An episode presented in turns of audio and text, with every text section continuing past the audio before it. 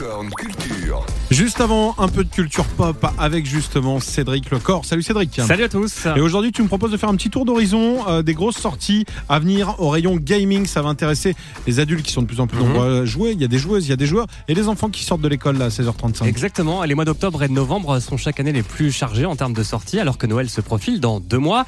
Parmi euh, les jeux très attendus, euh, Plague Tale Requiem, l'histoire de deux enfants perdus qui tentent d'échapper à la peste qui a ravagé l'Europe au XIVe siècle.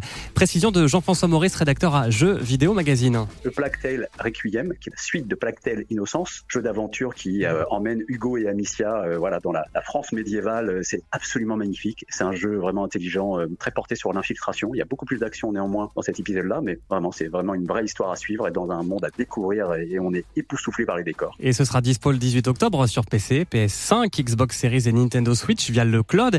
Est-ce que vous connaissez les lapins crétins? Évidemment. Ah bah Ouais, oui. Ils sont très drôles. Très. Et- On les voit et- moins. On les voit un, petit peu moins en ce moment. Mais justement, ils sont de, re- ils sont de retour. Enfin, je ne sais même pas quoi répondre à ça. Eh bien, ils vont faire leur retour sur le Switch dans une nouvelle aventure avec la Ah. plus célèbre des plombiers, Mario. On en parlait euh, vendredi. Mario plus les lapins crétins Sparks of Hope. C'est l'une des autres grosses sorties très attendues.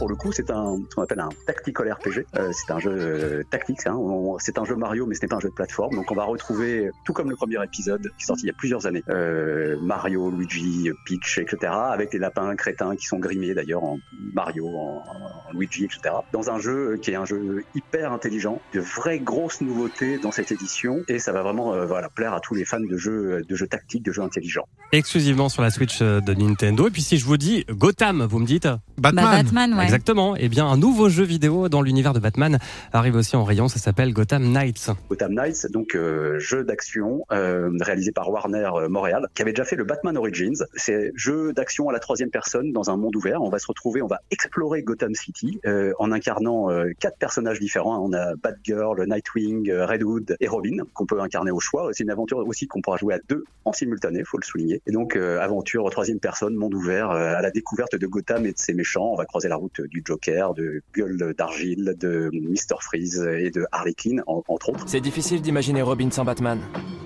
Mais à moi de tracer mon propre chemin.